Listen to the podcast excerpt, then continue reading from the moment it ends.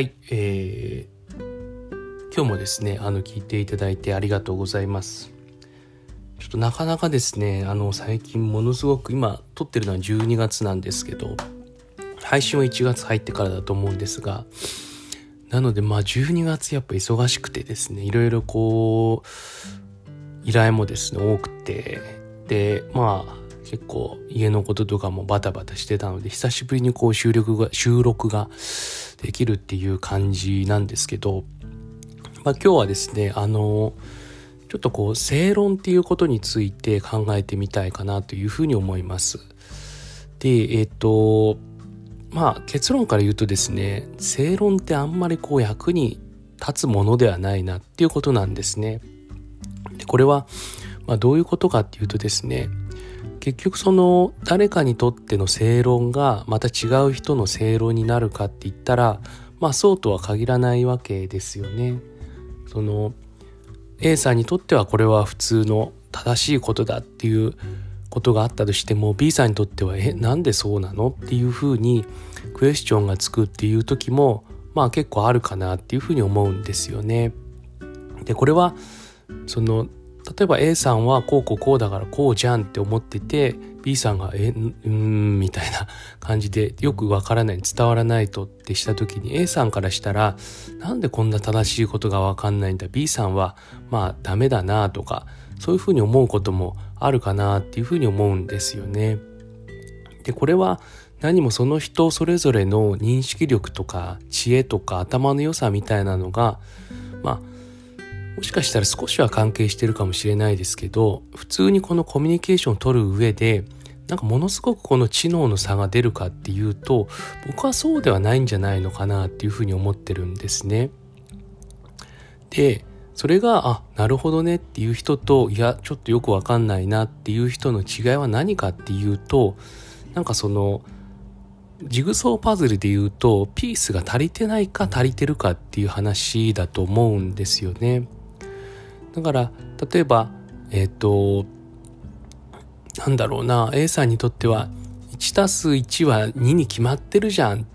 とか例えば 10×30 は300じゃんってそれって掛け算とか習ってればその論理的になんで 10×30 は300かっていうのは説明できるわけじゃないですか。例えばちょっと 10×30 が多いってことであれば 10×3 をじゃあ何も知らない人に説明する時にどうやって説明するかっていうと、まあ、僕だったら10っていう塊が3つありますと。これが 10×3 の掛け算なんですっていうところでちょっと10だとまた多いから2とか1とかに個数を減らして足し算をが分かってる前提で掛け算をちょっとこう教えるというふうな手順を踏むと思うんですよね。でこれってじゃあ掛け算を知らない子供があの、えー、頭が悪いかっていうとそうではないと思うんですよね。それはそのジグソーパズルのピースを持ってないとかそういう土壌がないとかまずそもそも知らないとかっていうことで起きる事象だと思うんですよね。だこれと一緒で A さんにとってはえ、10×30 は300だっていうのは論理的に説明できるけど B さんにとってはまず掛け算を知らないとかそういった話で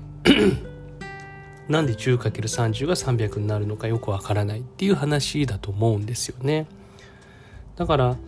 これって何もこれはまあ掛け算とかそういう話にしましたけどじゃあ例えばえー、っと、日本の歴史で、えー、豊臣秀吉知ってますかって A さんが言って、B さんが、まあ、知らないみたいな話でも、それも知ってるか知らないかっていう話じゃないですか。だから、一概に、その、新聞とかもそうですよね。なんでこのニュース知らないの？とか、新聞見てないの？みたいな話とか、そういうのって、まあ、アンテナの高さとか、ちゃんとその周りを見ているかっていうところは確かにその生きる上で必要な能力かもしれないですけどなんか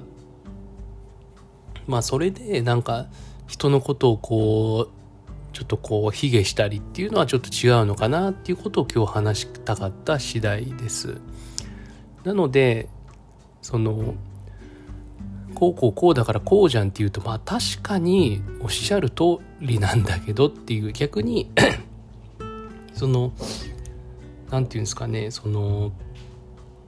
逆にその確かに 10×30 は300だっていうことは分かるんだけどもそうは言ってもねっていうこともあのあると思うんですよね。その確かに言ってることは間違いないし正しいことなんだけれどもちょっとそうじゃないというかっていう何て言うんですかねそういうその確かに正論なんだけどちょっとそうじゃないんだよなみたいなことっていうのもあると思うんですよね。でそれって結局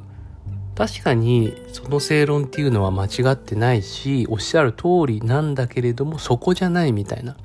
ポイントはそこじゃないみたいなこともあると思うんですよね。それって例えばやめた方がいいよみたいなことをこの例えば、えー、健康に悪いとか、えーえー、時間の無駄だとかそういうのをこう理路整然と説明されて正論を言われたところでまあいやそりゃそうなのは分かってるんだけれどもだからここであれなんですよねそのそれは分かってるけれどもそれより大きなメリットがあるから選択してるっていう話だと思うんですよね。っていう話を例えばじゃあ A さんから言われて B さんが反論したとしても A さんにとってはそのプラスとマイナスにとってマイナスの方が大きくなっちゃってるっていうふうに思っているのでそこで例えば大きなそのマイナスだったり大きなプラスっていうのが会話によって生まれるってことであれば、まあ、A さんはああ確かにそうだろうなっていうふうに思うかもしれないですけどだからそういった意味だと確かになんかこう言われ正論言われたとしてもいやまあ確かにそれはそう思うんだけどこうこうこういう理由でこうしてるんだみたいな感じで話せば、まあ、確かに進展はあるかもしれないんですよね。うん、だからまずそもそもはちょっとその自分のこう、まあ、思ってることを話すっていうことも大切なことなので正論を正論っていうのは自分の意見のことなのでそれを言うなっていうことではないのでなかなかちょっとここの正論を言うべきかとかどの程度言うべきかとかじゃあその正論に対してどの程度反論すべきなのかみたいなところは僕の中での今の課題ではあるんですけど、まあ、ちょっとその正論を振りかざすっていう行為についてちょっと話をしてみたかったというところです。はい、今日もありがとうございました。